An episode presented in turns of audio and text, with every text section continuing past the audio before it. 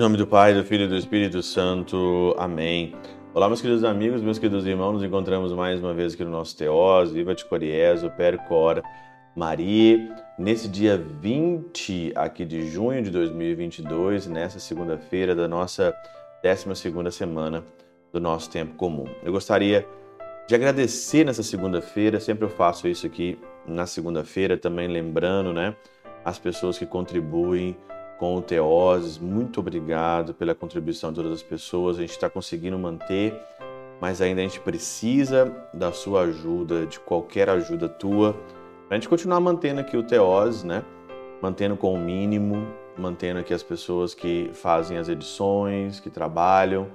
E eu queria te agradecer por tudo aquilo que você faz pelo Teose, por acreditar primeiramente no Teose acreditar na pessoa do Padre, né? Acreditar na pessoa do Padre Júlio. Obrigado de coração e que Deus recompense vocês cem vezes mais e com a vida eterna. O evangelho de hoje, nós vamos então continuar Mateus no capítulo 7, versículo de 1 a 5. E no versículo 1, aqui hoje do evangelho, na segunda-feira, já está aqui: Não julgueis e não sereis julgados não julgueis. Né? Como é que eu posso lidar com os juízos? Isso aí acontece toda hora conosco. Toda hora nós estamos julgando alguém, né? Isso aí não é, não é mentira minha, não é mentira tua. Toda hora a gente julga alguém, a gente vê alguma coisa, a gente vê o Instagram, a gente vê o Facebook, a gente vê o WhatsApp, lê alguma coisa. Toda hora nós estamos emitindo juízos, né? E às vezes isso passa para o pecado, porque a gente comenta com alguém, a gente leva isso no coração, faz comentários desagradáveis, fala mal do irmão, do próximo, julga mesmo, sem ser juiz, né? Julga pela sua própria ótica. E aí então, Santo Agostinho, na Catena Áurea, ele nos ajuda aqui a, a olhar isso com um certo cuidado. No De Semone Domini, no segundo, segundo capítulo, no parágrafo 18, ele diz o seguinte: Julgo que aqui não se diz outra coisa senão que devemos interpretar, no melhor sentido, aquelas coisas que não sabemos com qual intenção foram feitas. Interpretar as coisas com um bom sentido daquilo, porque nós não sabemos a intenção do que foi feito. Né?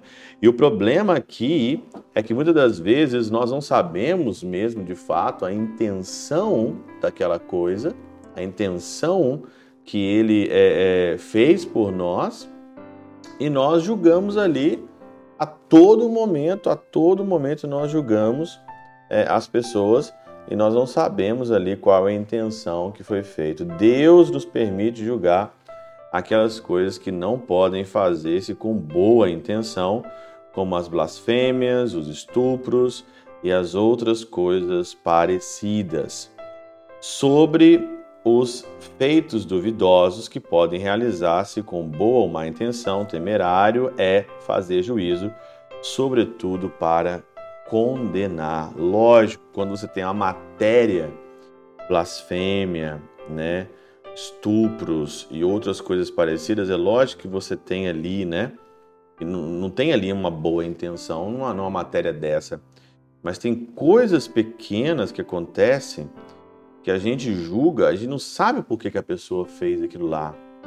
E aí então a gente vai e já julga rapidamente aí com má, com má intenção totalmente, né?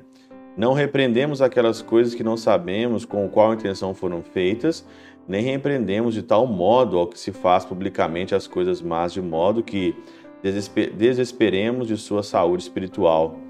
Pode causar-nos inquietação o que diz o Senhor, com que a mesma medida com que medides vos medirão também a vós. Então, com a mesma medida, você tem que lembrar disso. Se você julga sem piedade, se você não analisa a intenção do julgamento daquela pessoa, você vai ser julgado da mesma forma. Você vai julgar, você vai ser julgado da mesma forma. Com a mesma medida com que medides, vos medirão também a vós. Julgamos com juízo temerário, haveremos de ser julgado por Deus de modo temerário. Se eu analiso o juízo de uma forma temerária, superficial aqui, eu também serei julgado assim. Né? Ou, se medimos com a medida iníqua, Deus nos há de julgar com outra, com outra do mesmo tipo. Creio que, com o nome de medida, dá a entender o próprio juízo. Por isso se diz, porque é necessário que a temeridade com que castigas os outros castigue a ti. Pois muitas vezes a iniquidade não prejudica em nada o que sofre a injúria, mas necessariamente prejudica aquele que a comete.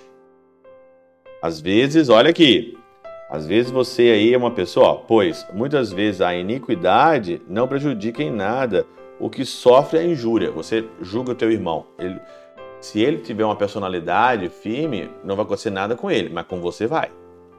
Mas necessariamente prejudica aquele que a comete. Então, quem emite juízos temerários será julgado do mesmo jeito e muitas das vezes não acontece nada com a pessoa que foi julgado, mas acontece com você.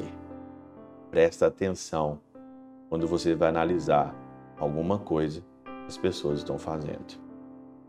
Pela intercessão de São Chabel de Mangluf, São Padre Pio de Peltrautina, Santa Teresinha do Menino Jesus e o doce coração de Maria, Deus Todo-Poderoso vos abençoe. Pai, Filho e Espírito Santo, Deus sobre vós e convosco permaneça para sempre.